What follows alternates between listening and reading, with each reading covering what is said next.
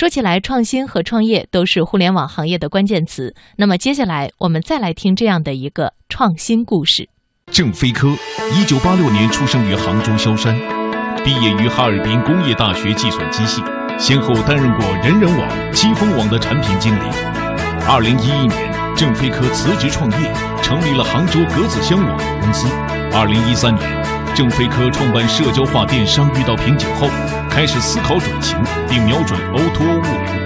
二零一四年，他带领团队打造了短距离配送平台“风先生极客送”。很快得到市场验证和业界关注，首轮即获得近千万美元融资。风先生即刻送是基于移动互联网之上的技术和模式的创新，用配送连接本地生活圈，帮助商家配送外卖、鲜花、水果等，为人们创造了更加便捷的生活。在短短的一年多时间里，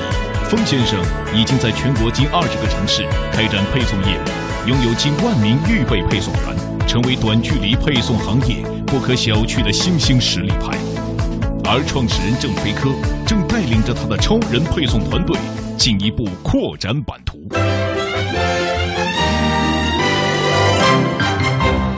大家好，我是风先生公司的 CEO 郑飞科。我创业已经将近有四年时间，在这个过程中，其实经历了蛮多东西的。这个创业让我其实明白了，呃，一个非常核心的一个道理：创业需要英雄主义。那英雄在我看来有三个非常重要的东西组成：勇气、智慧、毅力。那通俗的说，就是你得有胆量、够聪明、扛得住。那什么是勇气呢？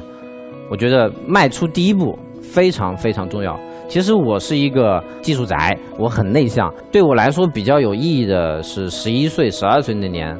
啊，因为第一台电脑的接触，我们当时那个学校搞实验班。啊，有可能有二三十台机器，那个时候都是有四八六。那四八六上面呢，有一个非常小，就是 logo 语言。这个语言它是培养那些那个儿童下什么指令，他会什么图，就叭叭叭填好一个代码，啪一回车，哎，一个菱形出来了，感觉就在探索一个你从来没接触过的世界。那个时候对我的这个触动感非常非常深。我记得我印象非常非常深刻，对我可能这辈子也没法忘记掉的一个事情，就是我把我表姐的电脑搞坏了。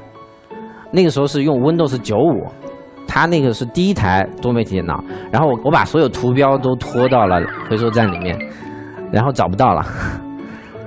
从他家回到我自己家，然后他就打电话一个劲的骂我，然后一个劲的说我爸，然后我爸就骂我，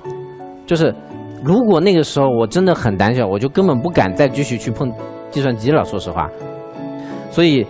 呃，十一二岁的时候对我的影响其实蛮大的，就慢慢慢慢开始去接触。勇气并不是说你一拍脑门直接去做，而是说你在找寻自己内心的那种原动力。那第二，什么是智慧呢？举一个非常简单的例子，冯先生目前的扩张非常快，我们培训非常的困难，于是我们尝试了一种新的玩法，就是我们把所有我们要培训内容拍成电影，所有的配送员只要坐在那里看完这个电影。他就能感受到说，风先生这是一家怎么样的公司？在创业过程当中，你遇到问题去解决问题，这就叫智慧。你有勇气、有智慧去解决问题，其实这完全不够。而真正所有的一切，最最最重要的，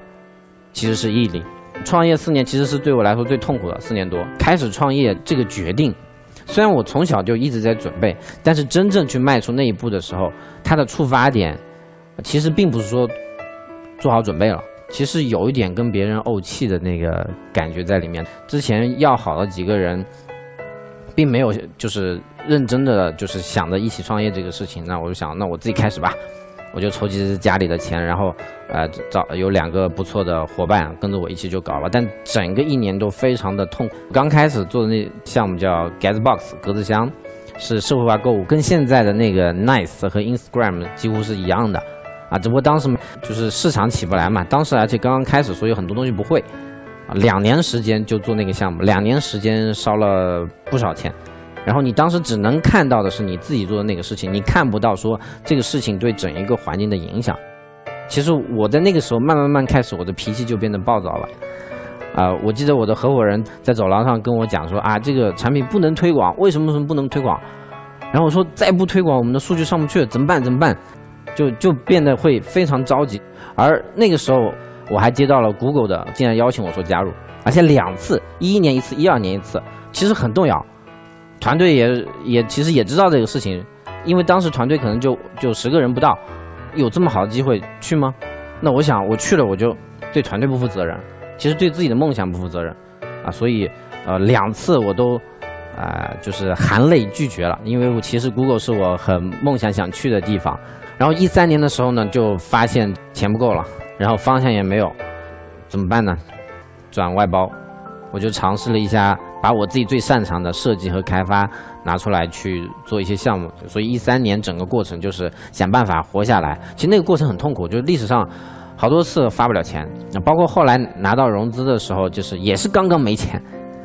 真正。遇到一个转折点的地方是在一三年下半年的时候，十月十六号那天，其实那天是我的生日，